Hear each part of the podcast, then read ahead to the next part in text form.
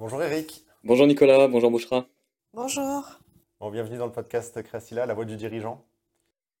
Merci de m'avoir invité. Ouais, c'est normal. bon, alors pour commencer, je te propose de te présenter et de présenter ton activité. Oui, avec plaisir. Donc, euh, moi, je m'appelle euh, Eric Chaffanel, j'ai 38 ans, je vis à Lyon, j'ai deux enfants. Voilà. Euh, j'entreprends depuis environ 6 ans, depuis mes 32 ans. J'ai commencé avec une première entreprise. Et, et donc là, j'ai une startup qui s'appelle Feezer. Donc, je suis le CEO et cofondateur de Feezer, qui est une startup dans le domaine du graphisme. Et donc, en gros, on, on propose à nos clients, donc PME et grands comptes aussi, une solution de graphisme premium all-in-one, alors qui est, qui est composée d'une partie tech avec une plateforme qu'on met à disposition de nos clients pour qu'ils puissent gérer tous leurs projets euh, de manière simple, euh, voilà, sur euh, une seule et même plateforme. Et d'un autre côté, on propose une équipe dédiée, donc composée d'un chef de projet dédié avec un ou plusieurs graphistes en fonction euh, du secteur d'activité et du type de graphisme qu'ils souhaitent, euh, souhaitent réaliser. Donc en gros, notre solution permet d'avoir du graphisme rapide, abordable et de qualité. Et donc euh, on aide euh, actuellement environ 150 entreprises. Voilà. Donc ça va de, de- la PME au grand groupe, comme il y a Mano Swile, Bjorg, euh, plusieurs grandes marques comme ça. Voilà. Et donc on a lancé ça il y a euh, environ deux ans et demi maintenant. Et donc euh, voilà, on est en pleine croissance et tout se passe bien. Quand tu parles de graphisme, tu, tu parles de quoi exactement? Des logos, des images de site web? euh? Alors, en fait, en graphisme, on a plusieurs catégories de graphisme qu'on propose. On fait tout ce qui est digital, déjà dans un premier temps, c'est-à-dire tout ce qui est post pour les réseaux sociaux, les ads pour Facebook, Instagram, TikTok, etc. Euh, on fait aussi tout ce qui est bannière pour les sites, les pictos, voilà, tout ce qui est design pour euh, les sites web et les réseaux sociaux. On a aussi tout ce qui est print, donc ça c'est plutôt traditionnel, ça va être par exemple les flyers, les kakémonos, euh, les plaquettes commerciales, voilà, pas mal de choses comme ça, des stickers, des t-shirts, pas mal de choses. Ensuite, on a tout ce qui est présentation. Donc, ça va être brochure, brochure PowerPoint, beaucoup de PowerPoint, par exemple, justement avec des cabinets de conseil, avec des agences, etc. Euh, ensuite, on a tout ce qui est web design, donc design de site web, aussi euh, les landing pages, voilà. Euh, et on a aussi de, l'illustration, donc tout ce qui est dessin, voilà. Et du motion design, donc tout ce qui est vidéo. D'accord, ok. C'est assez riche. Du coup, vous faites aussi donc, tout ce qui est communication réseaux sociaux. Donc, vous faites même une stratégie de communication, des landing pages, UX et tout ça? Alors non, nous, nous, on fait pas tout ce qui est stratégie. Nous, en fait, on fait que le graphisme. Ça veut dire qu'en gros, euh, on va pas faire le contenu. Donc, on va pas, par exemple, rédiger euh, tes contenus pour, euh, pour tes posts ou pour les ads, etc. Parce que tu me parlais de réseaux sociaux. On va pas mettre en place une stratégie de voilà, on va publier tel jour, tel jour et tel jour sur, sur tel canal. Par contre, on va faire toute la réalisation graphique. C'est-à-dire soit la créa, soit l'exé. Donc, par exemple, pour des petites entreprises, on va faire tout ce qui est créa, plus la production 1 ou 2, 3, euh, 3 assets, par exemple. Euh, et par exemple, pour des grands groupes comme euh, meilleurtaux.com avec qui on travaille, on va faire une grosse volumétrie euh, d'ads, euh, en donc voilà, pour plusieurs marques, sur, sur, sur différents channels, euh, voilà, sur différents canaux, etc. Pour Facebook, Instagram, etc. Par exemple. D'accord. Donc, en fait, euh, vous partez de commandes qui sont euh, déjà scriptées en quelque sorte? Alors en fait, on part d'un brief, voilà, un brief client. Donc le client fait le brief directement sur notre plateforme, sur la plateforme Feezer. Voilà, il peut, il, il- il peut travailler en équipe, donc il peut mettre aussi ses collaborateurs. Voilà, euh, tous les collaborateurs font leur brief. Donc un brief, c'est quoi? C'est un type de commande, un besoin. Voilà, j'aimerais, euh, euh, un post, une ad pour les réseaux sociaux avec tel titre, telle photo derrière. j'aimerais un design plutôt premium, des choses comme ça. Et ensuite, on réalise et on le livre sous un à trois jours. Et ensuite, le client a plus qu'à le réceptionner et à directement le publier sur son, sur son, sur son support, sur son canal, etc. Souvent, en fait, il y a déjà, la plupart la, plupart des entreprises ont déjà un ou plusieurs graphistes en interne. Il y a des gros soucis de, de manque de bande passante, beaucoup de projets à délivrer, manque de personnel, etc., des temps de recrutement qui sont très longs. Et nous, en fait, c'est vraiment une offre qui est full packagée, qui est vraiment clé en main, où on te met à disposition ton chef de projet dédié, donc toujours le même chef de projet, garder de la consistance et une vraie relation avec, euh, avec ton équipe Feezer, une équipe de designers dédiée en- dans ton secteur d'activité et en fonction de tes compétences, parce qu'un graphiste et un, illustrateur et un web designer ne sont pas forcément les mêmes profils. un, graphiste, un, euh, un graphiste print ne saura pas forcément faire du motion design. Donc nous, on met toujours la personne compétente en face et tout est géré que tu aies une ou 50 commandes à réaliser par mois. Tu as uniquement un seul interlocuteur qui est ton chef de projet qui va tout piloter pour toi. Voilà. Et cerise sur le gâteau, on est en gros 50 à 80% moins cher que toutes les solutions alternatives du marché. Donc ça veut dire euh, les agences, euh, le coût d'un employé, etc. Voilà. on, casse pas mal les prix aussi, mais on apporte beaucoup de valeur en même temps, clé en main, pour nos clients. Bon, bah, c'est très clair. Hein. c'est très clair. Euh, bon, je vais, euh, on va rentrer dans le vif du sujet. Pourquoi tu es là aujourd'hui? C'est pour nous parler un petit peu de ta carrière d'entrepreneur, hein, de, justement de la résilience, des difficultés que tu as pu rencontrer euh, et comment tu les as dépassées. Et donc, bah, je vais te poser la première question qui est est-ce que tu peux nous raconter la plus grosse difficulté que tu as rencontrée en tant que chef d'entreprise et comment tu l'as dépassé Alors, euh, des difficultés, il y en a plein, on en voit euh, honnêtement, on en a tous les jours. Parce que pour moi, un chef d'entreprise, c'est un entrepreneur, c'est quelqu'un qui gère des problèmes au quotidien, de toute façon. Et euh, avec ta solution, tu règles le problème d'un client aussi. Donc voilà. Mais en gros, je pense que le, plus gros problème que j'ai dû que j'ai rencontré, c'est de trouver des clients et, de, et donc de savoir vendre son produit ou son service. Voilà. en gros, quand j'ai débuté l'entrepreneuriat à, 32 ans, donc il y a 6 ans, voilà, on a toujours des idées en tête, on, on est à fond, on lance son, son, produit, son service, et après il faut aller chercher des clients, et c'est là qu'on se rend compte que soit on ne sait pas vendre, soit notre produit ne répond pas à un vrai besoin, ou ce besoin c'est un nice to have, mais c'est pas un must have, entre guillemets. Et donc, en gros, euh, voilà, donc on itère, etc. On essaye de trouver des méthodes de vente, on, va faire du, euh, marketing, euh, du sales, mais on s'y prend mal, etc. Et ça, ça a été pendant plusieurs, plusieurs mois, voire quelques années aussi, pas mal d'apprentissage pour savoir créer un produit et savoir le vendre efficacement, rapidement, savoir voir, voilà, savoir vraiment détecter s'il y a vraiment un besoin chez le client et savoir proposer et vendre un produit. Ça vraiment, ça a été je pense, entre mes différentes expériences entrepreneuriales, pourquoi maintenant ça marche, mais avant ça marchait pas, je pense, parce qu'avant je, je, ne savais pas vendre.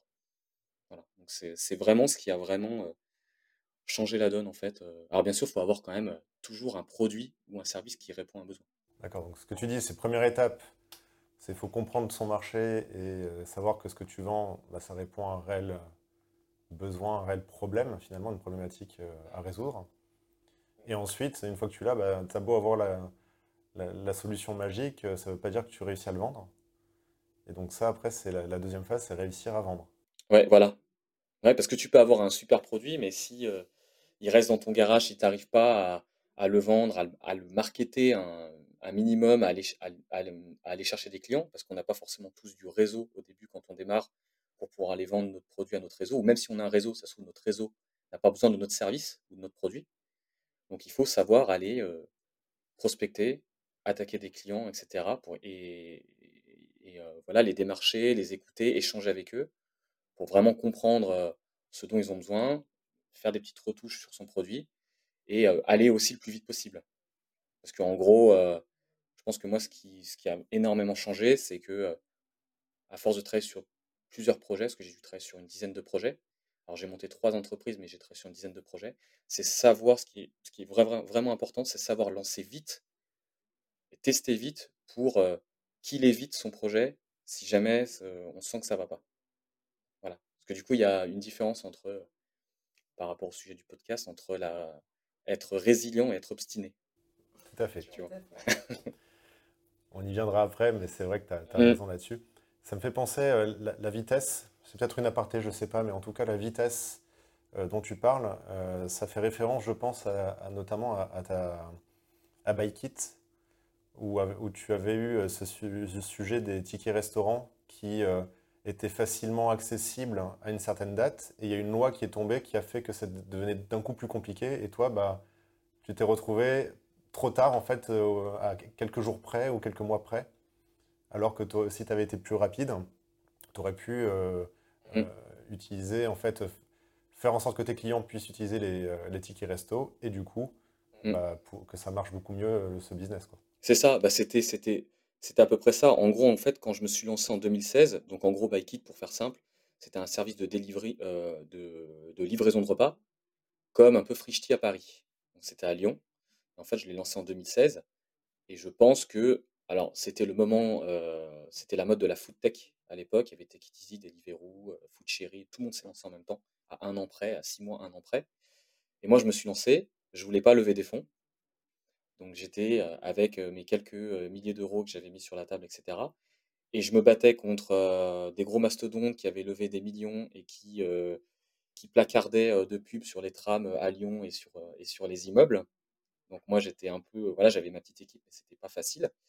Et à l'époque, en fait, donc moi je prenais, moi je prenais, je prenais les tickets restaurants parce que moi ma cible c'était le midi, c'était les travers du midi. Je prenais les tickets restaurants et en fait, le problème, c'est que vu que c'était nouveau, ces systèmes de livraison, euh, la Commission nationale des titres restaurants savait pas nous, si nous mettait dans, dans la catégorie des restaurateurs ou des livreurs.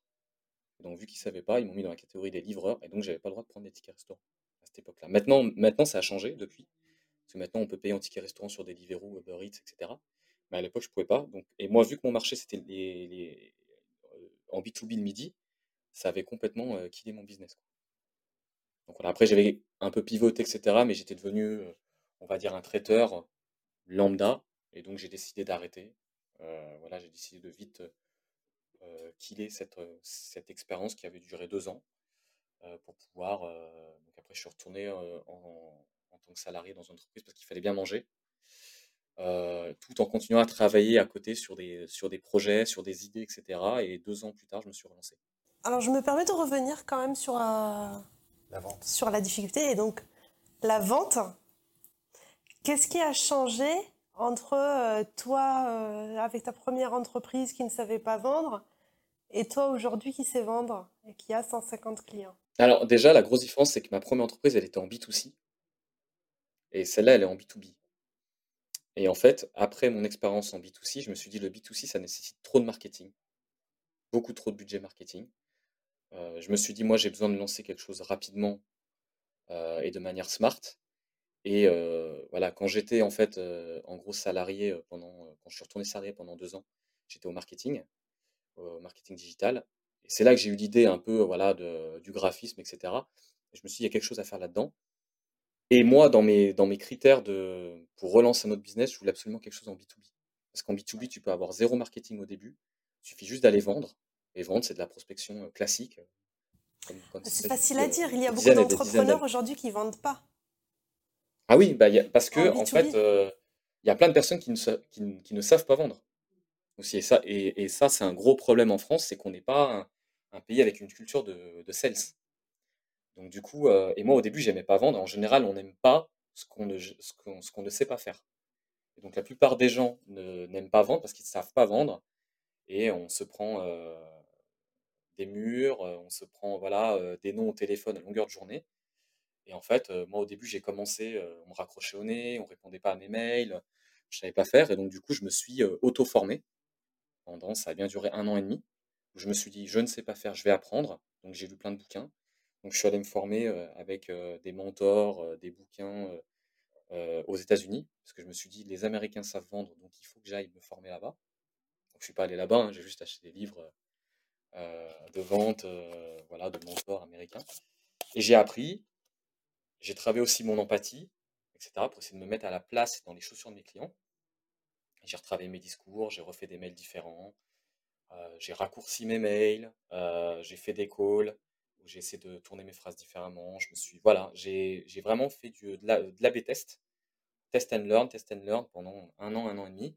Et au bout d'un moment, je me suis rendu compte que ça commençait à closer, à changer un peu et euh, voilà, à vendre. Et là, je me suis dit, là, je commence à, à savoir vendre.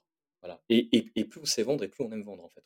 Tu as, un exemple de, de, livre ou de mentor qui vient en tête? Il y en a plein, mais euh, moi, il y a un livre que j'ai bien aimé, qui a quand même changé beaucoup de choses. Je commence, c'est Comment se faire des amis de Dale Carnegie. Celui-là, il est bien parce que ça permet de, euh, de comprendre comment on se comporte avec les gens, travailler son empathie, etc. C'est super important, surtout quand on fait de la vente. En fait, la meilleure technique de vente, c'est de ne pas vendre, entre, guillemets. Il faut créer des relations créer des relations, créer une sympathie, un certain relationnel. Et après, s'il y a un besoin et si ton produit en face est bien, voilà, ça vendra en général. Après, bien sûr, il faut toujours avoir un bon produit. C'est pour ça, ça revient au point d'avant, c'est toujours réussir à créer un bon produit. Et donc, ça va avec l'empathie, etc. Et après, voilà, ce livre, il m'a beaucoup appris par rapport à ça. l'empathie, savoir se comporter avec les gens, etc. Après, il y a un autre livre qui était pas mal aussi. C'est le livre de Jordan Belfort. Ah, je pensais à lui, Wall Street. Ouais, qui avait inspiré le Wall Street. Voilà, et après, il y en a plein. Après, c'est des livres d'entrepreneuriat où tu peux regrouper un peu des, des choses qui sont liées à la vente, pas mal de choses comme ça. En ce moment, sur Instagram, je reçois régulièrement euh, sur le compte Créacilla des publicités de Jordan Belfort qui vend, euh, qui vend son speech, en fait, euh, des appels téléphoniques. Moi, je, conseille à tout le monde de lire parce que moi, ce qui a vraiment changé mon mindset et changé, on va dire, du coup, ma vie, parce que je, je suis passé d'un d'un entrepreneur à, on va dire, un chef d'entreprise, parce que souvent, on voit entrepreneur, c'est quelqu'un qui se lance, mais c'est un début, on est porteur de projet, entre guillemets après une entreprise qui, euh, qui fonctionne, c'est des bouquins, quoi. En fait, euh, pourtant, j'avais fait une, on va dire une école de commerce, etc. C'est pas ce qui m'a appris à faire du business. Ce qui m'a vraiment euh, permis de changer mon mindset, c'est c'est ouais, la lecture, des bouquins, après beaucoup aussi de voilà des podcasts, des vidéos en fonction si t'es en voiture ou si t'es les interviews créations là. Ouais. du coup aussi bientôt.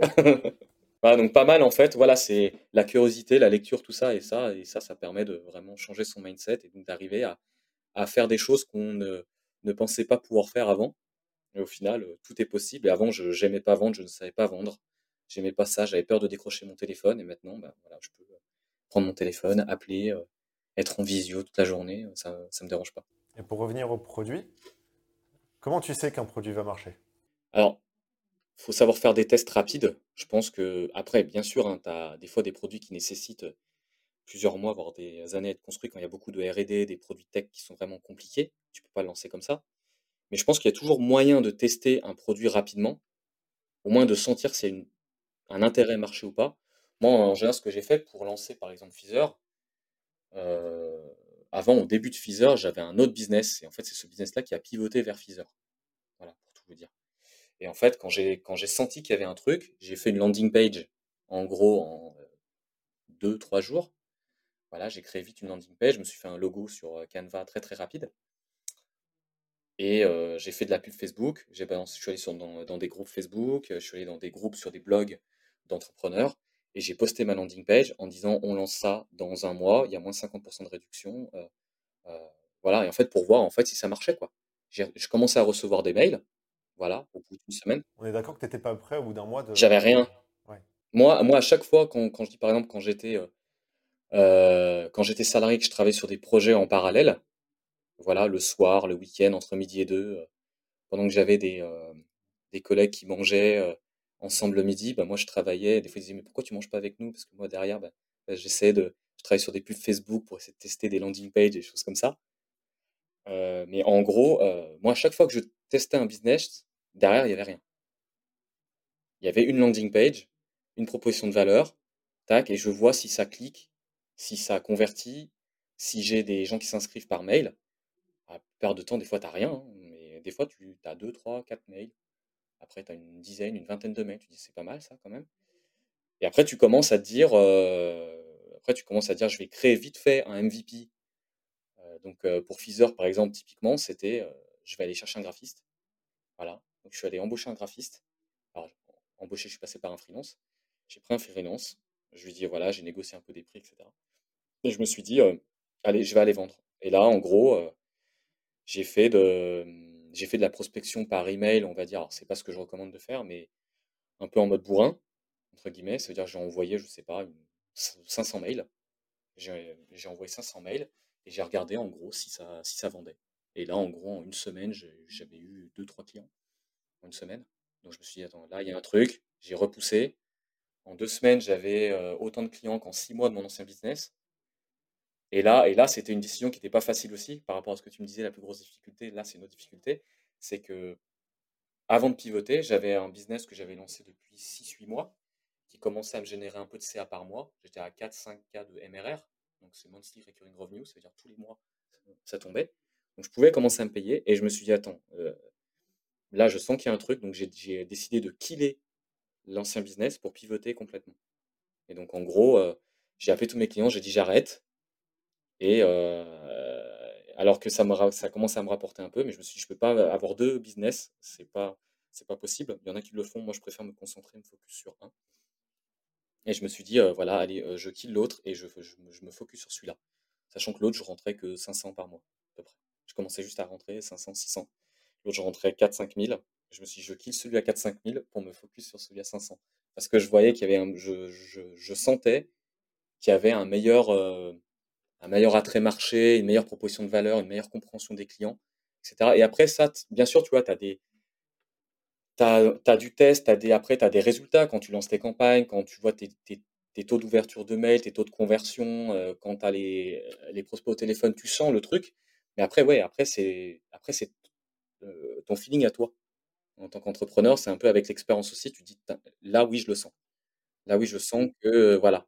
Et tu sens que ça peut marcher. Après, tu te fais confiance. moi, je suis pas trop à faire des, des études de marché pendant six mois, des choses comme ça. Moi, c'est ce que je faisais dans ma première boîte. C'est la plus grosse erreur que j'avais faite. C'était passer six mois à faire des BP de 50 pages, des PowerPoint, etc. et aller voir les banques. Et en fait, quand, quand j'étais au marketing, donc j'étais au marketing digital, donc on faisait tout ce qui est site web, ads, etc. Pas mal de choses. Et en gros, on travaillait avec des agences des freelances. OK? Et donc, on, avait des agences et des freelances pour faire du copywriting, tous les blogs, les choses comme ça. Et aussi, la même chose, mais côté design. Et je me suis dit, c'est lent, ça coûte cher, c'est. voilà, y a, on a toujours besoin de ressources. si on veut embaucher quelqu'un, il faut faire passer les entretiens, c'est long, c'est, voilà, il y a quand même beaucoup de pain, etc. Et je me suis dit, ça serait bien de faire quelque chose qui soit plus simple, plus rapide et plus quali, clé en main, pour simplifier en fait euh, le copywriting euh, chez nos clients, en gros. Voilà, tout, euh, tout, ce qui est rédaction de blog, etc., par exemple, et, rédaction de contenu. Et là, j'ai lancé ce qui s'appelait Master Content. Il y a même encore le site web en ligne parce que j'ai même pas eu le temps de supprimer le site web. et en gros, j'ai lancé ça parce que j'avais mon pain, comme tu disais, Nicolas, j'avais le pain côté, j'avais rencontré le pain côté client. Mais j'avais aussi ce pain côté design, mais je l'avais pas vu. Il était devant moi, mais je l'avais pas spécialement énormément vu, tu vois. Et en fait, c'est à force de lancer ce premier business, je me suis après rappelé que j'avais aussi ce même pain côté design. Et à un moment, quand je vendais de plus en plus d'articles de blog, on me demandait, Eric, c'est bien, super l'article de blog, super le livre blanc, est-ce que tu peux me faire le design du livre blanc? Est-ce que tu peux me le mettre en page? Est-ce que tu peux me faire l'infographie du blog? Etc. En fait, tes clients cibles, finalement, tu les avais déjà, c'était tes, clients existants qui te demandaient plus euh, que ce que tu... Alors, en fait, euh, oui, j'avais deux clients, deux, trois clients qui commençaient à me demander ça, et de plus en plus. Sauf que moi, du coup, je passais avec euh, des partenaires pour le faire parce que j'avais j'avais pas monté la solution. Je voulais pas trop m'éparpiller. Je voulais rester sur une niche.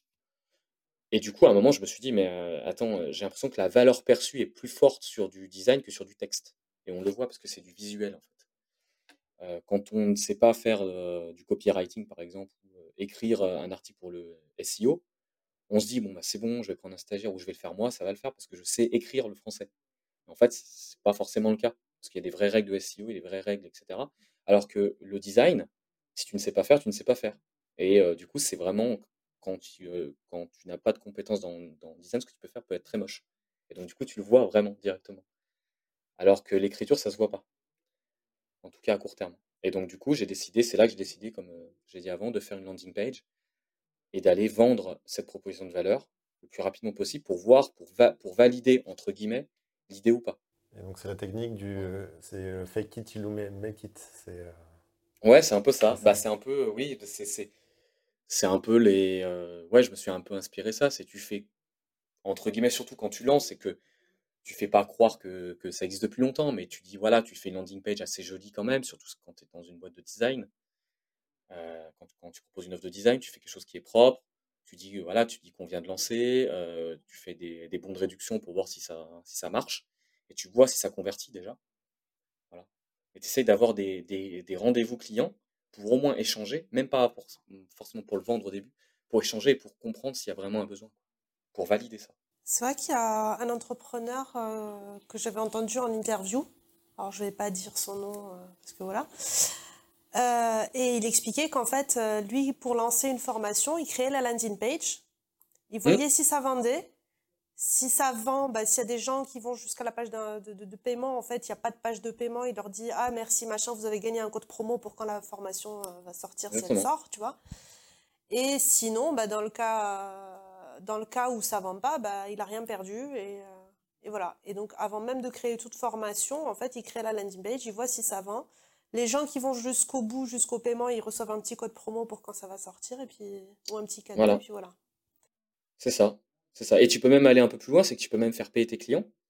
Tu dis par exemple lancement dans trois mois, au lieu de 5000 euros la formation, tu dis c'est 2500 la formation, ils payent tout de suite. Toi, si tu as que 10 clients en 3 mois, eh ben, soit tu fais pas la formation et tu dis bah hop, je, je vous rembourse. Et si par exemple, imagine, tu as 100 clients qui ont payé 2500, euh, eh ben, c'est bon, maintenant il faut se mettre au travail et tu, tu crées la formation. Et au pire, tu les rembourses, de toute façon. Au pire, tu les rembourses. Donc, tu n'as rien perdu. Au moins, tu as encaissé euh, du chiffre derrière. Parce que je pense que entre, ce, qui, est très important, c'est qu'il faut faire facturer, il faut essayer de faire payer le client le plus rapidement possible. Parce que euh, en gros, entre euh, je suis intéressé, entre un prospect qui va dire oui, ça m'intéresse, et un client qui sort sa CB et qui va vraiment payer même un euro, il y a une grosse différence. Parce que quand tu commences à lancer un projet, ah oui, ça m'intéresse. Ah oui, ton idée, elle est trop bien. Ah bah dès que tu lances, tu me dis, euh, voilà. Et, même si c'est 10 euros, même si c'est 1 euro, il y a des gens, des fois, ils ne paieront pas. En fait, l'acte de payer, c'est la meilleure preuve, parce que c'est quand même un effort. Il faut sortir sa carte, il faut mettre son numéro, et voilà, et c'est quand même, euh, voilà, c'est euh, le client paye quoi. Donc dès qu'on arrive à vite valider en faisant payer le client, ça je pense que c'est une bonne une bonne validation de marché quand même. Et après il faut en avoir, voilà, si tu n'en as que un ou deux, bah, il faut essayer de voir, faut pousser un peu pour essayer de faire rentrer, pour voir si tu n'as pas un plafond de verre et si ton marché c'est pas que 100 clients en France quoi. Après il faut essayer de pousser, voilà, pour voir combien tu peux faire rentrer de clients. C'est intéressant ce que tu as dit juste avant, c'est aussi parce que tu dis, voilà, euh, si quelqu'un arrive jusqu'au bout de la démarche, quand tu es encore en train de tester finalement si ça va être un produit intéressant ou pas, mm. tu vas jusqu'à faire un rendez-vous avec la personne pour comprendre son besoin. Donc finalement, c'est ça hein, l'entretien client cible, parce que tu, euh, tu vas creuser chez quelqu'un qui est qualifié comme étant un, client finalement, mm. euh, pour aller encore plus creuser son besoin et encore mieux cerner ce dont il a, bah, euh, pourquoi il est là pour payer. Euh, nous, on a fait une démarche d'interview de, clients cibles là pour notre prochaine offre, où c'était moins qualifié. Et du coup, les personnes qu'on interroge, à la fin, on leur pose la question est-ce que voilà le produit finalement qu'on voudrait lancer, est-ce que ça, vous serez client ou non? Et donc en fait, euh, ça nous permet derrière de dire ok, bah, tout ce genre de profil-là, tous ces personas sont pas nos clients et ceux-là le sont. Mais, mm. euh, mais c'est vrai que toi, dans ta démarche, c'est intéressant parce que tu sais qu'ils sont déjà qualifiés. Plus hein. Ils sont déjà qualifiés. Mm. Et là, tu n'es plus qu'à aller mm. creuser pour vraiment comprendre ton personnage. Après, euh, après c'est très dur aussi de, de, mettre, euh, et ça, c'est un peu, ça vient avec le temps et un peu aussi l'expérience et le test and learn, etc. Mais de quand tu as ton produit ou ton service, ce qui est très important, c'est de connaître ton persona, ton, euh, ton buyer persona, ton ICP, ou on les appelle un peu euh, voilà, de cette manière-là, c'est ton, euh, ton client cible. Parce que des fois, tu peux avoir un bon produit, mais tu vas prospecter les mauvaises personnes. Et au final, tu vas penser que tu n'as pas forcément. Ou alors, et en plus, au mauvais moment. Donc, tu vas penser que ton produit ne va pas, mais en fait, tu l'as mal vendu, tu l'as mal adressé. Et des fois, tu le vois même pas. ah non, mais en fait, ce produit ne marche pas. En fait, non, parce que tu ne l'as pas adressé à la bonne personne, au bon moment et de la bonne manière. Donc en fait, quand tu vends, ce qui est hyper important, moi j'ai vu, c'est la chose la plus importante aussi, c'est d'avoir un produit qui répond à un besoin, mais ça, c'est la base. Et ensuite, c'est de comprendre qui est ta cible. Et il y a une différence entre l'utilisateur final et décisionnaire.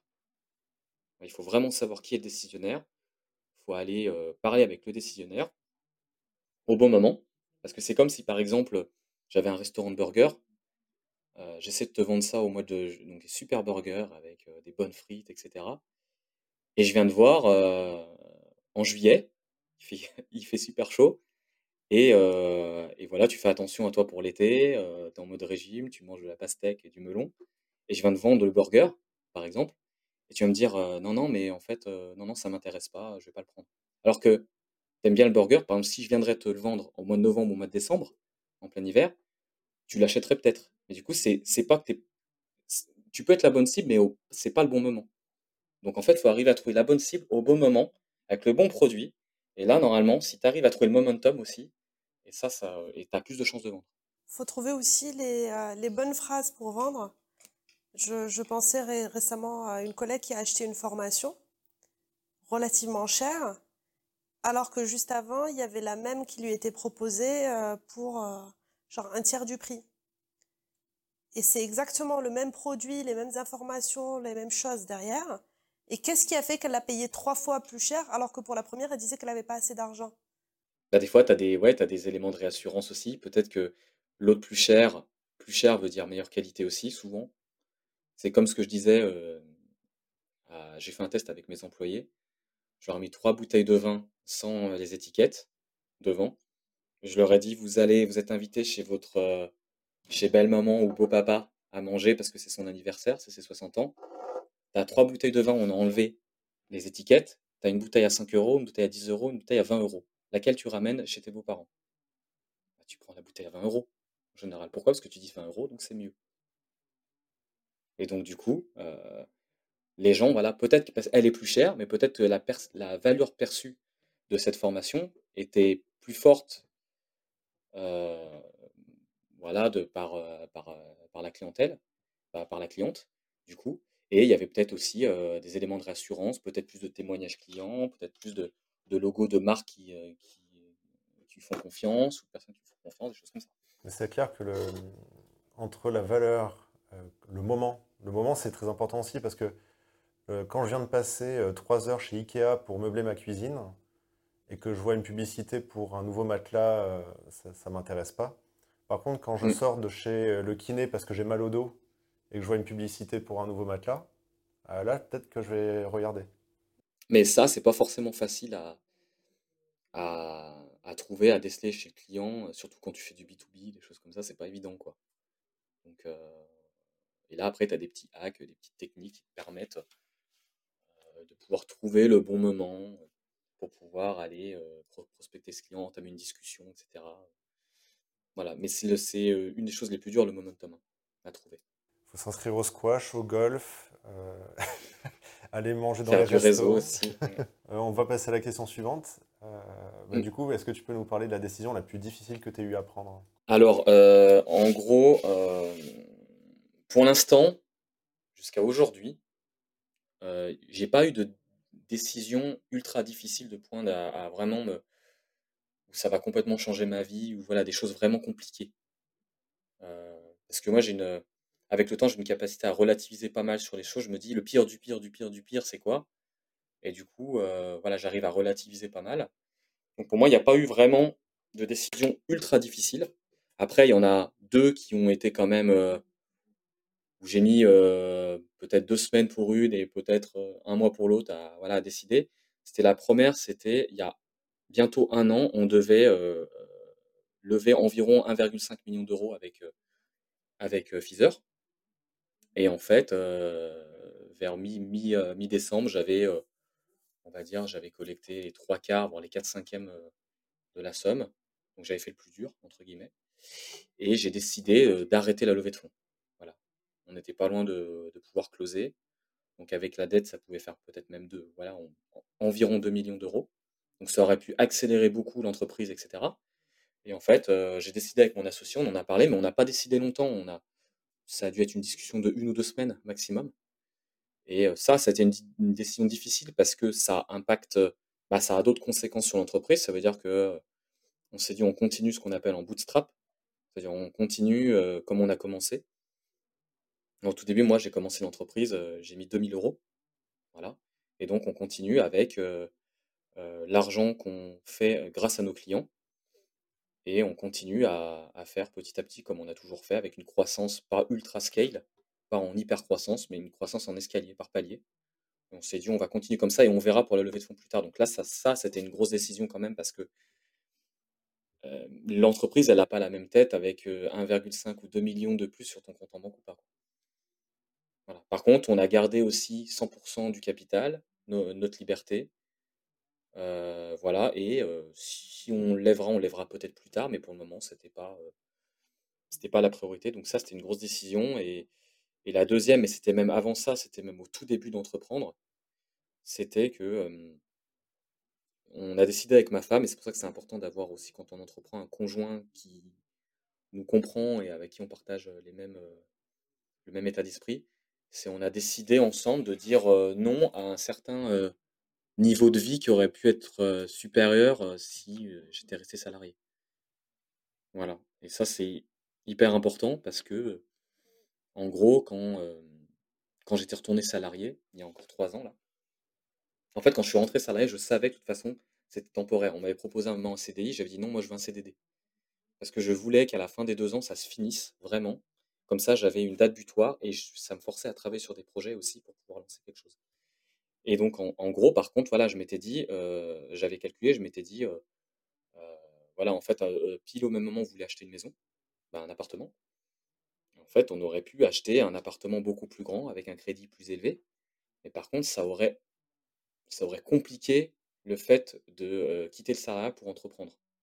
Parce que tu as un crédit plus haut, donc tu as des charges fixes plus élevées, avec des dépenses plus élevées. Et donc, du coup, on a, fait le, choix de prendre un appartement plus petit, même si on avait les capacités de prendre un peu plus grand. On a pris un appartement plus petit pour pouvoir, en fait, moi j'avais fait mes calculs, pour pouvoir, avec le chômage, que le chômage couvre mes charges fixes et mes dépenses au mois. Comme ça, je pouvais entreprendre. Mais chose que plein de, salariés ne, peuvent pas faire parce que moi, j'ai des, des amis qui sont salariés, qui gagnent maintenant très bien leur vie euh, quand on approche les 40 ans. Il y en a qui sont bien. Ils me disent, mais Eric, comment tu, fais pour entreprendre? Maintenant, je ne peux pas. Euh, euh, je gagne trop bien ma vie. j'ai 2500 euros de crédit avec ma maison de 150 mètres carrés. des choses comme ça. Je dis, bah oui, mais c'est à toi un moment de te dire, tu réduis ton niveau de vie. Tu ne peux pas tout avoir, le beurre, l'argent du beurre, tout en même temps. Donc nous, par exemple, moi j'ai une femme avec deux enfants et on est dans un peu plus de 65 mètres carrés. Ça fait petit, mais on, est loin d'être malheureux. Mais par contre, voilà, c'était, je ne pouvais pas tout avoir, la maison, l'entreprise qui marche, etc. Il faut faire des choix. Là, peut-être que bientôt, on va peut-être pouvoir déménager ce que l'entreprise marche. Mais voilà, il faut faire des choix, des sacrifices à un moment. Et ça, c'était peut-être une décision qui n'était pas forcément facile au début, mais après qu'on a accepté parce que, euh, voilà, on sait, on, sait ce qu'on veut. Et heureusement, j'ai une, euh, j'ai ma femme qui, euh, qui me suit et qui me fait confiance aussi. Elle est entrepreneur aussi? Non, elle n'est pas du tout entrepreneuse, elle est, elle est salariée, mais euh, elle me fait confiance et elle, euh, elle me suit dans, dans, mes, dans mes délires, entre guillemets. Aujourd'hui, c'est la preuve que c'est pas un délire. Hein. Ouais. non, non. Puisque ça marche. C'est bon, maintenant ça marche. déjà, se créer son emploi, c'est déjà bien. Et ensuite, créer son entreprise, c'est encore mieux. Mais c'est vrai que son entourage, euh, l'entourage, c'est quelque chose. Euh, on l'a eu quasiment euh, à chaque interview. Tous les entrepreneurs qu'on voit mm. nous disent, et on est les premiers à le dire aussi, hein, que leur entourage a un impact énorme en fait sur, sur leur succès ou leurs échecs ou leurs difficultés ou, ou leur réussite. Mm. Parce que s'ils sont entourés de personnes effectivement qui ont confiance, qui les poussent, qui les suivent ou qui ont des connaissances, voilà, euh, en général, ça se passe bien. Euh, et par contre, euh, comme tu dis, hein, si, si, tu as des charges, que en fait, tu peux avoir des couples hein, qui sont détruits à cause de, de, quelqu'un dans le couple qui veut entreprendre, parce que, parce que bah, derrière, ça ne suit pas en termes de, de, confiance. et, puis même, et puis même pour l'entrepreneur, si derrière il ne se sent pas suivi, bah, la réussite, elle est plus difficile aussi.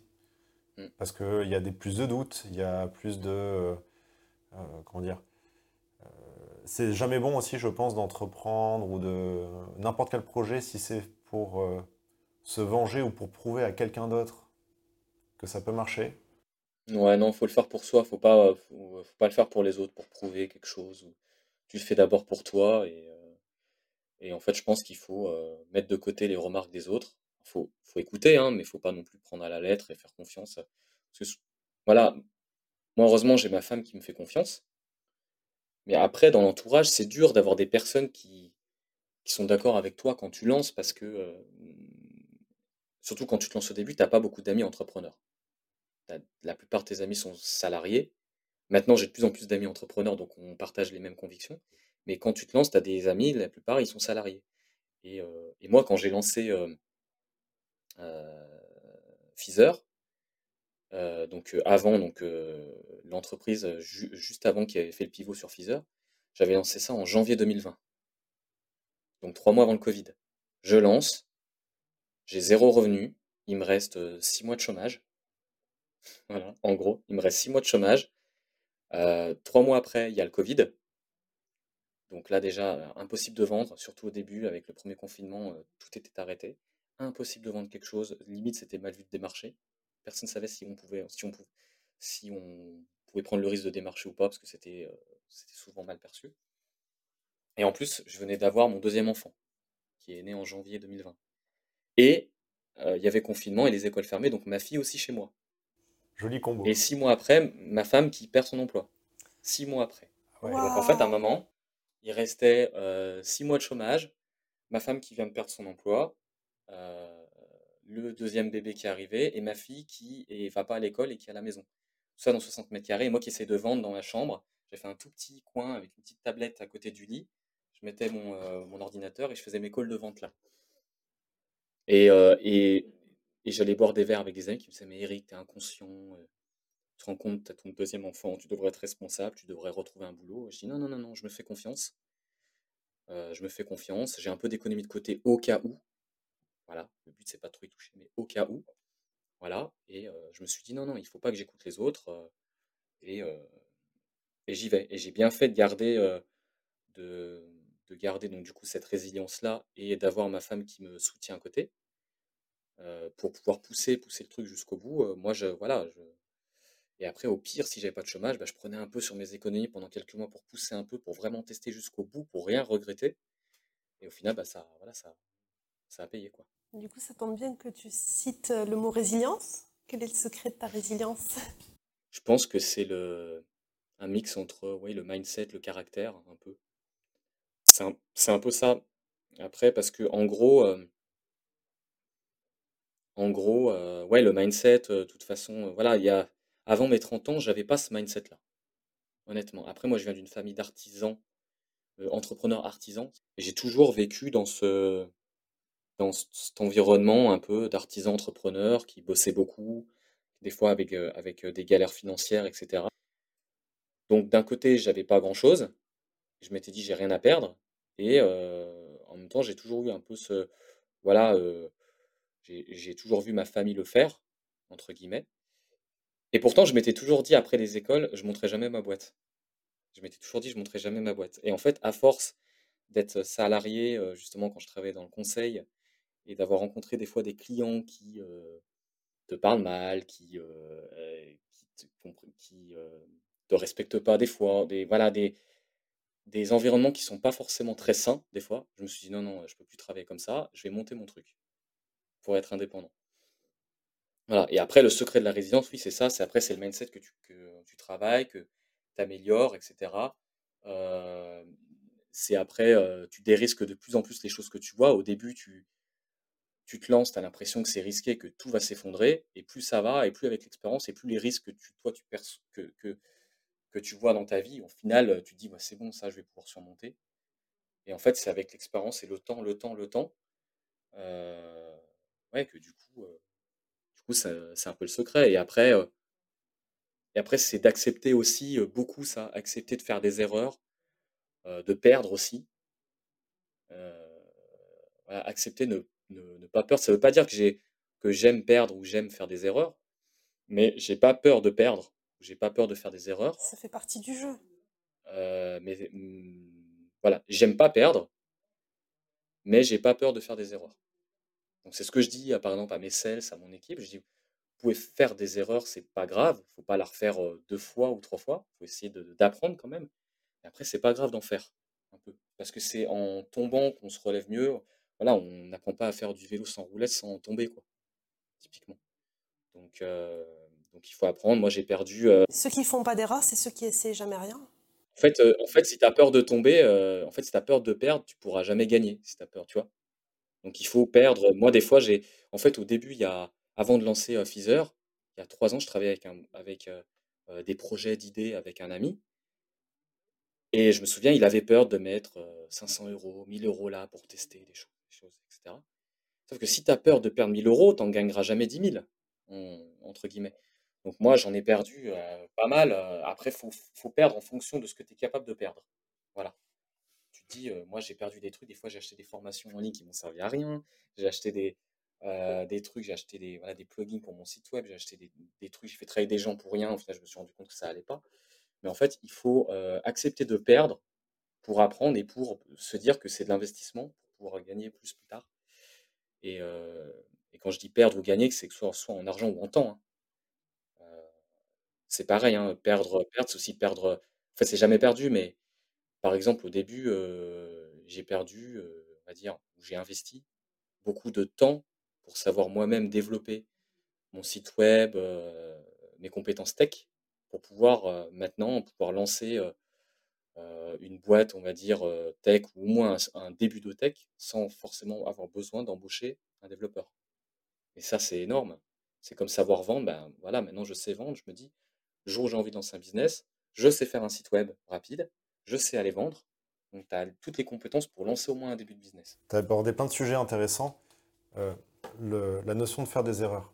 Ça, c'est, euh, je suis d'accord avec toi, c'est mmh. hyper important. Bon, évidemment, euh, si tu fais 50 fois la même erreur et que tu n'as rien appris, là, il y a un problème. Mais il faut faire des erreurs pour apprendre. Il y a deux façons d'apprendre. Tu apprends en faisant des erreurs et, des erreurs et tu apprends en lisant des bouquins. Tu en as parlé au tout début. Mm. Mm. Euh, quand on est bébé, en général, on apprend que en faisant des heures. Mm. Puis après, quand on va à l'école, on apprend que euh, sur le modèle de l'apprentissage euh, par, par, un professeur et par des livres. Et en fait, c'est hyper intéressant parce que là, tu dis que il faut faire les deux finalement dans le cadre de la vente pour que ça marche. Ouais, parce que si... Parce que même, même si tu as compris la théorie, si tu ne mets pas en pratique. Exactement. Si tu euh, lis plein de livres sur la vente, bah, ça ne veut pas dire que tu sais vendre. Parce que tant que tu t'es pas confronté à la réalité, ça ne marchera pas. Et inversement, si tu fais que échouer en vendant, et que tu vas pas à un moment donné voir un petit peu ce qu'ont ce fait d'autres personnes qui ont réussi à vendre, bah, c'est très difficile de comprendre ce qui ne va pas dans telle ou telle situation. Donc c'est vraiment le, mélange des deux qui fait qu'on progresse. Ensuite, tu as parlé de l'aversion à la perte. Et ça, c'est vrai que ben, un entrepreneur, il, il doit forcément accepter de perdre certaines choses parce qu'il euh, il faut prendre des risques si on veut derrière avoir un gain. C'est euh, c'est le, le, principe de, du bénéfice-risque en fait. C'est quand tu ne prends pas beaucoup de risques, tu n'as pas beaucoup de bénéfices, et quand tu prends plus de risques, tu as plus de bénéfices. Mais aussi, tu as potentiellement des plus grosses pertes.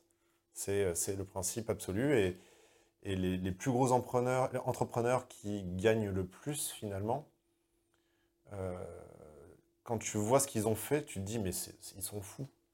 Ils ont pris des risques inconsidérés, euh, ils, ont euh, emprunté pour des millions à la banque alors qu'ils ne pourraient jamais rembourser, etc.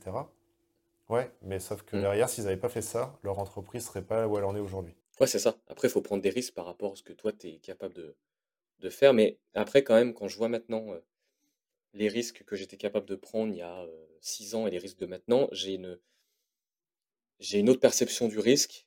Et pour moi, ce, qui, ce que je voyais risqué il y a six ans, pour moi maintenant, c'est plus du tout risqué. Et, et, en gros, tu vois, c'est un peu ce que je te disais tout à l'heure. C'est parce que, par exemple, quand tu me la, la décision la plus difficile, c'est j'ai l'impression, pour le moment, j'ai pas eu de grosses décisions difficiles. Vraiment difficiles, difficiles. Parce que, et ça, c'est un peu le secret de la résilience aussi, c'est que je pense avoir la capacité à, à relativiser, mais vraiment beaucoup.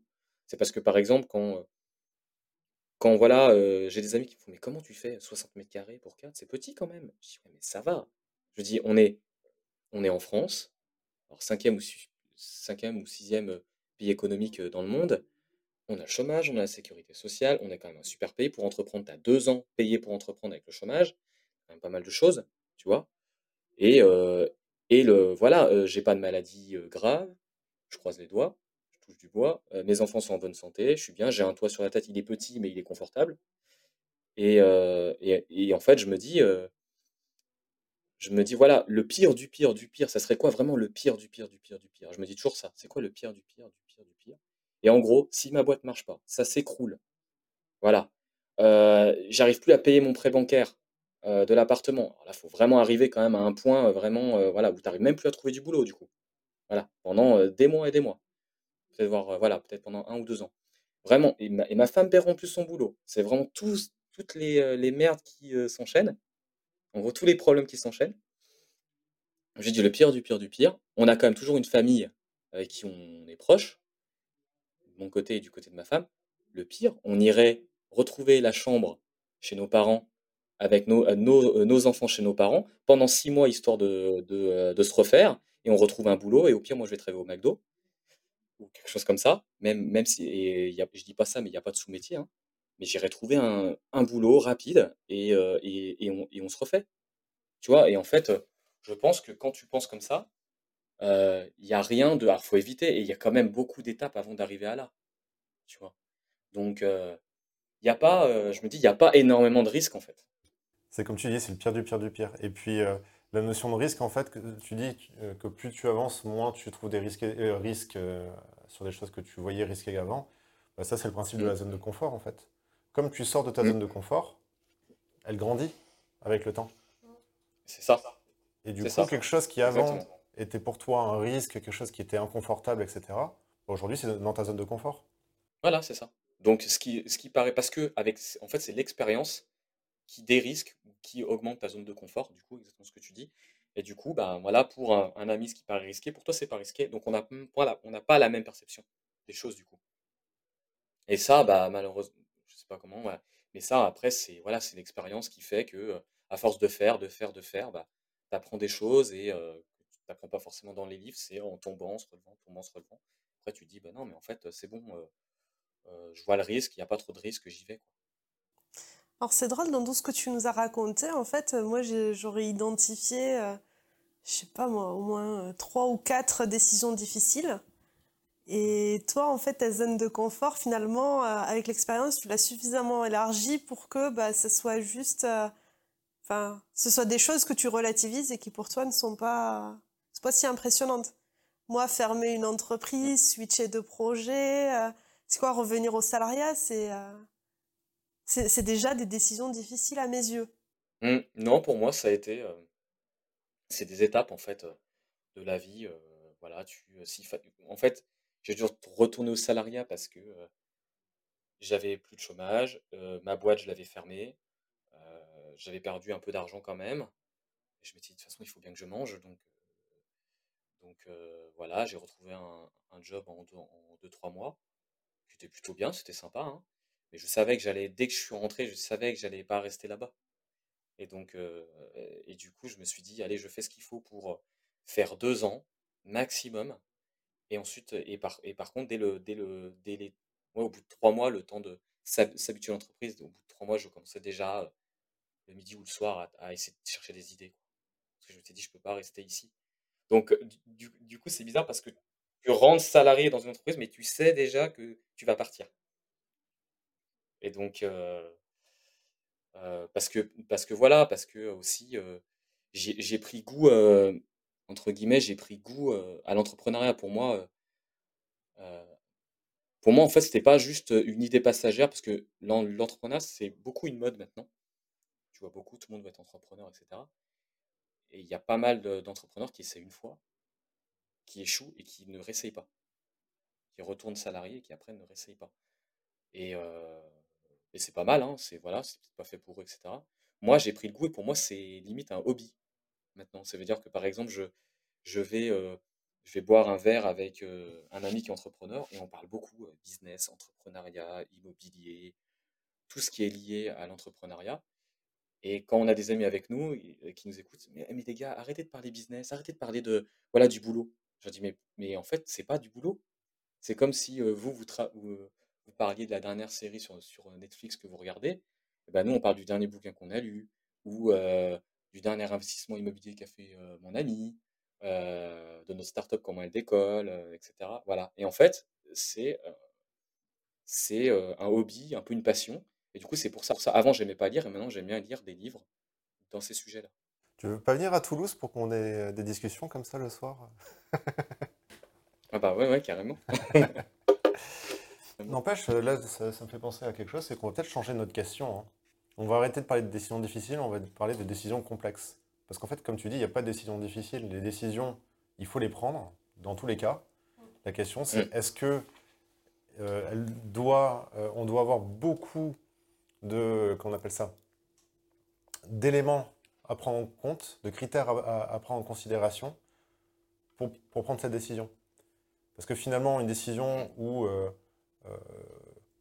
vrai ou faux, Bon, bah, vrai ou faux, en général, euh, ça, va vite et c'est plutôt simple. Par contre, euh, des décisions plus complexes qui demandent, euh, qui, où il y a beaucoup de, de, comment dire, de comparatifs entre les points forts, les points risques, etc. Bah, là, oui, c'est parfois des semaines de réflexion.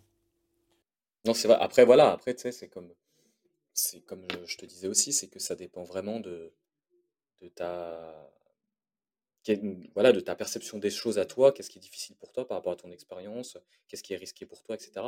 Peut-être que euh, voilà, euh, baisser son niveau de vie pour une autre personne, et par exemple pour, pour plein d'amis, c'est compliqué. Oui, mais c'est une question de critères. C'est ce que je disais, c'est une question de voilà, Voilà, c'est une question de critères, de priorité. De, Moi, ça n'a pas. Et, et, et, je suis pas plus malheureux, au contraire, euh, sur des choses. Moi, je ne changerais pas ma vie maintenant pour retourner en Sahara, à part si je suis obligé. J'espère que non. Mais euh, voilà, par exemple, pour moi, c'est plus risqué d'être en CDI que d'être à ma place où je suis maintenant. Entre en CDI du jour au lendemain, même si on nous fait croire que c'est le un CDI, c'est confortable, c'est euh, contrat durée indéterminée. Le indéterminé, il s'arrête, euh, peut vite s'arrêter. Hein. Quand ils ont décidé de te dire au revoir, c'est au revoir. Et plus on vieillit, et plus on est sur un siège éjectable. Donc, donc moi, je me suis toujours dit, euh, tant je vieillis, je vieillis, il ne faut pas qu'à 55 ans, je me fasse euh, remercier, entre guillemets. Donc euh, au moins, là, je suis au sein de mon entreprise. Sauf contexte particulier, normalement, je ne peux pas, on ne peut pas me mettre à la porte. Donc au final, je suis plus en sécurité qu'être en CDI. En fait, je t'ai menti, il n'y avait pas que 5 questions, il y en a d'autres. Ah, ok. en fait, on finit par des petites questions du tac au tac. L'idée, c'est euh, des mhm. questions, euh, tu y réponds rapidement et n'hésite pas à, rajouter, euh, à discuter sur ce que tu dis hein, pour, pour qu'on comprenne finalement ta réponse. Donc, grosso modo, est-ce que tu es plus recrutement ou prestataire externe? On peut dire les deux à chaque fois ou pas? Non, en gros, moi, ça dépend vraiment des, des, des, des profils. Nous, au sein de, de on a les deux. Donc, euh, en fait, c'est vraiment les deux. Euh. Je préfère avoir un bon prestataire, vraiment. Si je prends un prestataire, c'est qu'il est expert sur un sujet. C'est qu'il est vraiment expert sur un sujet et que j'en ai besoin pour une mission ponctuelle. Voilà, entre guillemets. Par exemple. Et après, bien sûr, il y a toujours la notion de coût. Euh. Je regarde aussi le coût par rapport à prendre quelqu'un en CDI, avec les charges patronales, le coût réel de l'entreprise et la valeur, euh, voilà, et, voilà pourquoi j'en ai besoin aussi. Mais en général, euh, interne, c'est pour euh, job récurrent, prestataire, c'est plutôt pour mission ponctuelle et forte spécialisation, je dirais. Formation ou auto-formation? Auto-formation. Auto-formation parce que moi j'aime bien, en fait je m'auto-forme au quotidien parce que pense que ce qui est important, c'est d'être curieux. Et en fait, quand tu es curieux, tu euh, fouines toujours sur Internet. Il y a toujours, il y a énormément d'infos. Et en fait, on est dans une période, dans une époque où toute l'information est disponible sur un ordinateur. Donc en fait, on cherche sur Google, tu as toutes les réponses que tu veux, sur n'importe quoi. Il faut juste euh, savoir chercher et trier l'information parce qu'il y a de la bonne et de la mauvaise. Mais si tu sais, euh, si tu as l'habitude de chercher, de savoir ce qui est bien et pas bien et trier, tu t'auto-formes tout le temps, quoi. Après, formation, ça peut être bien aussi pour aller un peu plus vite, des fois. Réseau d'entrepreneurs euh, cool ou, euh, ou structuré euh, avec des règles strictes? Réseau d'entrepreneurs cool. Ouais, que j'ai toujours été dans ce genre de, de réseau d'entrepreneurs cool et je pense que ce qui fait le, le, réseau, le réseau de quelqu'un, c'est c'est les relations humaines. Donc en fait, au final, mieux, mieux vaut être cool et un tout petit peu moins professionnel. Ça ne veut pas dire qu'on n'est pas pro, mais voilà, on créera des meilleures relations en étant cool qu'en étant très pro, mais hyper froid, rigide, etc. Tu en as testé plusieurs des réseaux? Là, euh, là, je suis dans un accélérateur de start-up à Lyon, mais après, j'étais dans, ma première entreprise, j'étais dans des, euh, incubateurs, euh, des réseaux, oui, à Lyon. À un moment, j'étais au BNI. Alors, BNI, je suis pas resté longtemps, j'ai fait trois sessions BNI, et en fait, j'ai pas, j'ai pas aimé. J'ai pas aimé parce que c'est pas mon truc. C'est pas aussi forcément les genres d'entrepreneurs que, je côtoie au quotidien. Voilà, en, tout cas dans le BNI où j'étais. Donc ça allait pas avec, avec moi, avec mon environnement, avec ma mentalité. Mais après, ouais, ouais, non, c'est des, des, accélérateurs de start-up, des incubateurs, des réseaux comme ça. Après, l'entrepreneur est quand même toujours aussi, toujours un peu solitaire, hein, je pense. En. Après, c'est beaucoup du réseau aussi, euh, des groupes en virtuel, hein, sur, euh, sur des réseaux, des, des, des masterminds en ligne, des choses comme ça, ça peut se faire aussi. Hein. Est-ce que pour toi, le téléphone et les emails sont amis ou ennemis? Amis. Euh, à, à, 100% amis, parce que je pense que ça te fait gagner un temps de dingue. Parce qu'en fait, pour moi, c'est pardon, c'est ce que je disais à mes sales, c'est que le business, ça existe depuis, depuis toujours, en fait. Depuis les Romains, depuis le Moyen-Âge, il y a toujours eu de la vente, du commercial, sauf, qu'avant, il n'y avait pas le téléphone il n'y avait pas les emails. Donc, tu es obligé de te déplacer, aller déjeuner avec les gens, serrer la main, rencontrer les gens. Et là, en fait, du coup, l'email et le téléphone, c'est super parce que tu peux, moi je suis basé à Lyon, je peux vendre à Paris, à Marseille, à Bordeaux, n'importe où, sans être obligé de prendre le train pour y aller. Donc c'est quand même super. Donc, et après, ça n'empêche pas d'y aller plus tard. Mais en tout cas, nous, par exemple, on vend partout en France, on vend en Europe. Je me suis jamais déplacé. Et c'est téléphone, email, visio.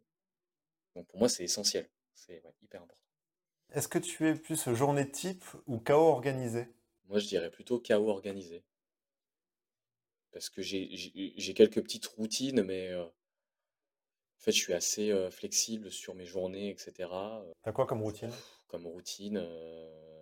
Alors, moi, je suis pas l'entrepreneur qui se lève à 5 heures du mat, comme il y en a qui disent ouais, il faut se lever à 5 heures du mat, il faut faire 20 heures par jour et dormir 4 heures. ça, ça sert à rien, mais. Non, mais moi, je me lève tous les jours à 7 heures. Ah, par contre, si j'ai une routine mais qui est pas bonne, c'est là, là ça, ça a tendance un peu à disparaître, mais pendant plusieurs mois, c'était ça. C'était tous les jours à 4h du match, j'ai mes yeux qui s'ouvrent je regarde mes mails dans le lit. Alors ça, c'est n'importe quoi, mais c'est pas quelque chose que je conseille. Euh, ça, ça, euh, ça c'est une routine. Voilà, une routine qui n'est pas une bonne routine par contre, je pense. Après, si, j'ai mes, mes, routines, je cours euh, une ou deux fois par, par semaine obligatoirement. Voilà, quand même une routine, etc. Et après, si, j'ai mes, après, j'ai mes routines parce que c'est mes, obligations familiales, c'est par contre je prends le temps d'emmener mes enfants et les chercher à l'école. Donc ça c'est obligatoire. Je ferai pas l'impasse sur ça. Voilà. Donc ça c'est des routines de, vie perso qui sont hyper importantes. Comme je dis à, d'autres amis entrepreneurs, c'est moi je préfère faire un, on fait un marathon, on fait pas un sprint. Donc si c'est pour faire un burn-out parce que tu bosses 12 euh, heures par, par, par, jour ou 15 heures par jour, ça rime à rien quoi. Donc voilà, je fais des heures normales, des fois un peu plus s'il faut tirer, des fois le samedi matin ou dimanche matin. pendant les vacances, je regarde toujours mes mails. en fait, tu coupes jamais vraiment. Mais par contre, voilà, je garde un équilibre vie pro, vie perso. C'est assez important. Est-ce que tu fais lecture, vidéo ou podcast? Les trois. Alors là, je peux pas choisir parce que ça dépend de. Quand je suis en voiture ou en vélo, ça va être podcast. Ou en course à pied, c'est podcast. Quand c'est chez moi de dans le canapé tranquille, c'est vidéo. Et lecture, c'est en général. avant, je regardais, je lisais un peu des blogs, mais plus maintenant. Maintenant, lecture, c'est le soir avant de me coucher, souvent. Le week-end, j'ai un bouquin et je lis dans le lit avant de me coucher. Donc, c'est vraiment les trois en fait. Est-ce que tu es sport ou art? Plus sport quand même.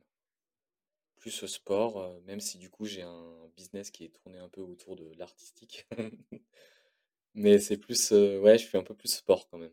pour l'instant, on n'a eu encore aucun artiste. Hein. Ouais, c'est vrai. pourtant, pourtant, on a eu beaucoup de métiers avec des artistes. On a reçu un musicien. On a eu un chanteur, Sofiane, qui nous a dit qu'il était plus sport que art. Ah oui, ouais, ouais, ouais. Non, mais en plus, je te dis ça, et pourtant, je fais de la guitare, un peu de piano, un peu de. Mais euh, non, je suis plus. Euh, après, ça dépend. En ce moment, je fais un peu moins de sport qu'avant. Mais là, par exemple, je me suis remis un peu plus à la guitare, au piano. Donc, mais euh, globalement, quand même, depuis plusieurs années, je suis quand même plus sport que art. de toute façon, on a le droit aussi de ne pas les dissocier. hein. Oui, et tu as le droit de changer de, de passion en fonction de. Ouais, en fonction. De la vie. voilà, de, voilà, de la vie, quoi. Tu peux être, à un moment, j'étais très guitare, maintenant je suis beaucoup moins. là, depuis quelques années, je suis plus course à pied, je suis un peu moins là, mais là, ça va revenir. Et peut-être que dans quelques années, je serai golf, parce que j'ai toujours ça en tête d'apprendre le golf. ça se trouve, dans quelques années, je serai à fond golf, je sais pas. tiens, ça c'est une question par rapport à, ce qu'on disait tout à l'heure. est-ce que ton entourage, ou est-ce que dans tes amis, ça a changé? C'est-à-dire que est-ce qu'il y a des relations que tu as moins avec certains et plus avec euh, d'autres depuis que tu es entrepreneur? Alors, euh, je pense que ça a un peu changé, oui. Alors malheureusement, mais bon. Pourquoi? Parce que, euh, comment dire? Comment dire? En fait, mes, amis qui sont salariés et moi qui suis entrepreneur, quand même, le boulot prend beaucoup de place dans la journée comme 70%, je sais plus combien exactement, mais c'est dans les trois quarts de la journée, quoi, entre guillemets. Et du coup, les sujets sont, des fois, quand tu vois tes amis, tourner autour de ça, comment ça va te etc. Et, tes centres d'intérêt changent aussi. du coup, tes cercles d'amis peuvent s'élargir et, changer un peu.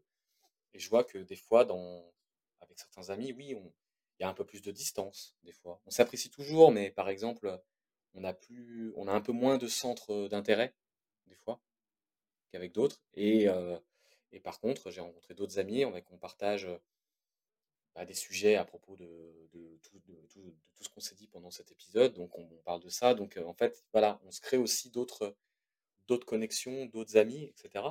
Après, ça ne veut pas dire que ce sont plus tes amis, mais c'est une période de vie où en ce moment, on a peut-être un peu moins d'atomes crochus avec certains, mais avec d'autres, non, ça n'a jamais bougé passe toujours aussi bien. Après, oui, par contre, je vois que souvent, et ça c'est avec d'autres entrepreneurs, on en a déjà parlé, mais souvent, euh, malheureusement, tes amis ne posent pas beaucoup de questions sur ton business ou sur ton activité. Alors tu sais pas pourquoi, est-ce que c'est parce que euh, ça les intéresse pas du tout, ce que je peux comprendre aussi? Est-ce que c'est euh, un peu de se dire ah j'aurais bien aimé le faire mais j'ai pas osé donc je suis un peu frustré donc je pose pas de questions. voilà, je sais pas. Ça, c'est. Je sais pas trop. Pourquoi? Moi, j'ai l'impression que c'est comme quand, j'ai commencé à travailler dans l'informatique, dans le développement. Ma famille me posait jamais de questions, mais je pense que c'est parce qu'ils ne s'y reconnaissent pas, qu'ils comprennent pas forcément. C'est une piste. Ouais, peut-être aussi qu'ils ont posé des questions à un moment donné et que, euh, comme toi, tu es dedans, tu leur as répondu. Euh, habituellement, mais que comme eux, ils ne le sont pas, ils n'ont pas forcément tout compris, ou ils ont cru tout comprendre et que du coup, ils n'ont pas besoin de poser de, nouvelles questions, tu vois. Après, inversement, euh, il y a des personnes aussi, moi j'ai un entrepreneur qui me disait que lui, à chaque fois qu'il voyait ses amis, il lui posait la question de euh, comment ça va le business? Ça va les affaires? Et lui, au bout d'un moment, il disait Mais en fait, j'en ai marre, si je, si je sors avec vous euh, boire un coup, c'est pas pour qu'on parle du business, c'est aussi pour que je me détende. Euh, et, oui, non, mais c'est clair. Du coup, j'en ai marre que vous me posiez toujours cette question-là. Quoi. Donc, euh, mais bon, des fois, il y a quand même un gap entre toujours poser et de jamais poser. C'est ça, exactement. ce que je veux dire. Et des fois, moi, j'ai des amis qui ne me posent jamais la question. Et bizarrement, c'est, euh, je sais pas pourquoi. Peut-être parce que après, moi, je suis pas trop quelqu'un à en parler euh, beaucoup. Si on me pose pas la question, j'en parle pas parce que voilà, c'est.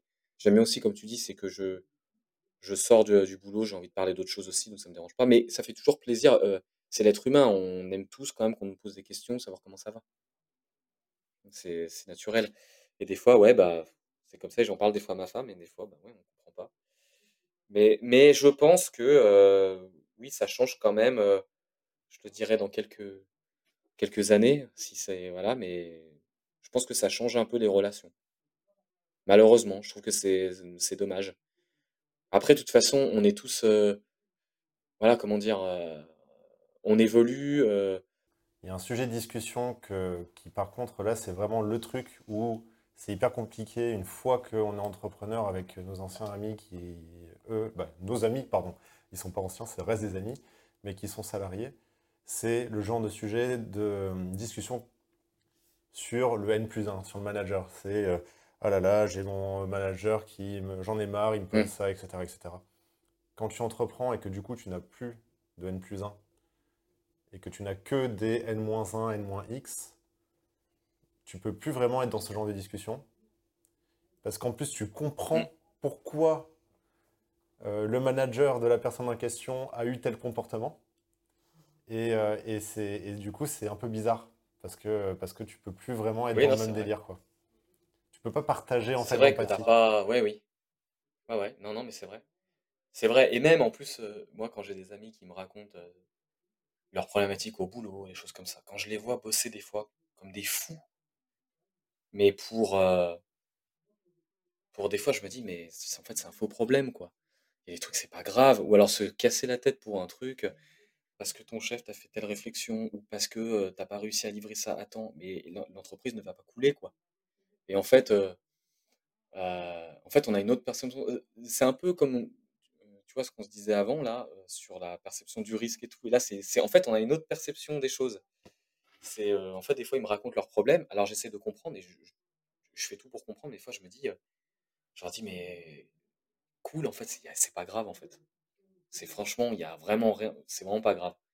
Parce si vraiment ça fait six mois que tu fais pas ton chiffre, ou ça fait six mois que tu n'arrives rien à délivrer, là oui, ça commence à être un peu critique, mais franchement, des fois, il n'y a rien de vraiment euh, critique. L'entreprise va pas couler parce qu'il y a un truc que tu as livré un jour en retard. Ou des fois, quand je vois que voilà, euh, j'ai des amis qui se connectent le dimanche pour faire un mail, euh, pour qu'ils partent dimanche parce que parce qu'ils n'ont pas pu l'envoyer vendredi, honnêtement, ça attend lundi matin, ça va pas changer les choses. Des, choses comme ça. Et c'est un peu ce que tu disais du coup, c'est que on a des perceptions différentes et sur les managers aussi, sur tout ça. Quand tu as un problème comme, comme tu dis, où toi tu as l'impression que c'est pas grand chose, et que toi à côté de ça, tu as ton client qui te fait 60% de ton chiffre d'affaires qui vient de te dire qu'il a arrêté avec toi, mm. bah, en fait tu peux pas, tu peux pas le dire à, ces amis-là parce que bah, parce qu'en fait c'est tellement disproportionné en termes de, problématiques mm. que, que, ça ferait bizarre. bon bref. Oui c'est ça, c'est ça. Après, pour eux, c'est des, des euh, problèmes importants. Mais ce que je peux bien sûr, aussi. Bien sûr, c'est une question de perception, on est d'accord. voilà. Leur prisme, c'est leur fiche de poste, en fait, et leurs objectifs annuels, donc euh, forcément. Mmh. Mais après, moi, je trouve que c'est bien d'être salarié, c'est juste. Euh, heureusement que tout le monde ne veut pas être entrepreneur, sinon ça serait compliqué. et peut-être qu'un jour je reviendrai salarié, j'espère pas, mais on ne sait jamais ce qui peut se passer. Voilà. Euh, mais moi, je trouve que c'est bien aussi. Tu peux vraiment t'éclater en étant salarié. Il y a des super jobs. Euh, je trouve que c'est top. Euh, j'ai des amis qui s'éclatent. Il y en a d'autres qui gagnent très bien leur vie, sont très confortables, etc. Ça se passe très bien. Moi, c'est juste que c'est pas trop ma. C'est pas ce que je souhaite maintenant, mais, mais voilà. Mais moi, je vois des amis qui sont, très heureux et, je pense que c'est une autre voie, mais c'est une, une, tout aussi belle voie, quoi. Voilà. Dernière question. Quel conseil donnerais-tu à un entrepreneur qui se lance? Bah, d'être curieux et de se mettre dans les sujets. En gros, c'est de, euh, comment dire, de faire soi-même les choses au début. De, faire soi-même, ça veut dire être multitâche, apprendre à faire des choses avant de déléguer. Euh, il y a beaucoup d'entrepreneurs qui, ah, je sais pas faire ça, euh, allez, je vais prendre un prestat, je vais faire ci, je vais faire ça, etc. Je vais le faire faire. Je pense que surtout au début, après, si tu as l'argent, c'est encore différent, mais bon, si tu es un multi-entrepreneur, tu l'as déjà fait toi, euh, maintenant, tu sais, tu as tes partenaires, tu sais que tu peux déléguer ça, parce que tu peux faire confiance et tu as l'argent pour payer les gens. Et parce que c'est pas ta première boîte, oui, tu peux le faire comme ça, mais quand c'est la première fois que tu lances un business, je pense que c'est bien de mettre, se retrousser les manches et savoir faire soi les différents euh, métiers de l'entreprise. Même si c'est que deux mois. Pour au moins comprendre ce que tu euh, délègues. Pour moi, je délègue pas quelque chose que je ne sais pas faire. Tu vois, typiquement. Ou que je ne sais pas faire à minima. Ça veut dire concrètement, je sais faire de la vente, bah, maintenant j'ai des sales. Je sais faire du site web, bah, bientôt j'aurai peut-être un web designer qui va sûrement arriver, etc. Un webmaster, un développeur web. le recrutement, on le fait nous. Il y en a qui externalisent le recrutement, nous, on le fait nous. Plus tard, quand on aura les sous, peut-être qu'on l'externalisera, mais on saura ce qui est important dans le recrutement pour nous. la compta, au début, on la faisait nous. Maintenant, on a un comptable. Au début, la compta, au début, moi, je faisais tout. Je faisais même la compta, je faisais tout. Mais au moins, je sais, je comprends ce que c'est qu'un un bilan, un compte de résultat. Je sais ce que c'est qu'une marge. Je sais ce que c'est que. Voilà. Et donc, du coup, je, je, peux demander à mon comptable, entre guillemets, voilà, j'aimerais que tu. est-ce que. Qu'est-ce que tu penses de cette marge-là? Moi, je pense qu'on peut augmenter par rapport au coût ici. Qu'est-ce qu'on peut coter, etc. Et il y a plein de choses comme ça, tu vois. Par exemple, les sales, maintenant, je commence à en avoir. J'en ai deux qui sont arrivés il n'y a pas longtemps. Et je les forme parce que je l'ai fait avant.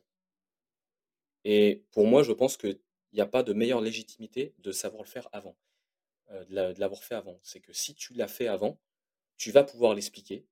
Et en plus, les gens te font confiance parce que tu l'as fait. Et en plus, tu sais, si par exemple, moi, je suis capable de faire 25 rendez-vous par mois de prospects, avec de la prospection, si j'ai un sales qui me dit non, moi j'en fais que 5 par mois maximum, je ne peux pas faire plus, je dis non, c'est c'est pas vrai. Parce que moi j'en fais 25. Alors peut-être que je suis le CEO et peut-être que j'ai une implication qui est peut-être plus forte, avec un discours de vente qui est peut-être meilleur, mais toi, au pire, tu fais trois quarts. Donc tu vas en faire 17, 18, 20, allez. Mais tu peux le faire, parce que moi je l'ai fait avant. Et pareil pour le recrutement, pour tout ça. Et je pense que c'est important de savoir faire au début pour comprendre tous les métiers euh, euh, c'est vraiment la perception des choses, hein, mais pour comprendre tous les métiers à minima de l'entreprise.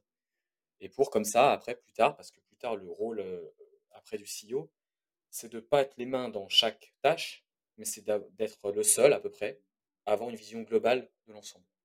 Et au moins, tu sais ce que tout le monde fait. Par contre, tu as des experts en dessous, de partout, et toi, tu es le seul à peu près à savoir, à connaître tous les métiers.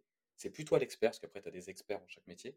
Mais si ton dev, il te dit pour développer cette fonctionnalité, il me faut deux mois, alors que toi, tu sais qu'il faut une semaine, euh, voilà quoi. Au moins, tu as, euh, la légitime aussi pour euh, piloter, embaucher, donner ton avis et tu comprends ce que les autres font.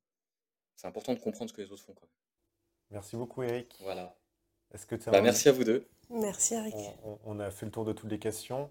je vais poser une dernière question. C'est où est-ce qu'on peut te trouver sur Internet ou, Alors, vous pouvez me retrouver sur LinkedIn donc Eric Chaffanel, C-H-A-2-F-A-N-E-L. Et après, via mon adresse mail, donc vous pouvez m'écrire aussi pour les gens qui souhaitent un message sur LinkedIn. Je réponds en général à tous les messages. J'essaye. Et, et mon adresse mail, c'est eric at F-E-A-Z-E-R.com. Voilà. Ça marche. Merci Eric. Merci Eric. À la prochaine. Merci. À très bientôt.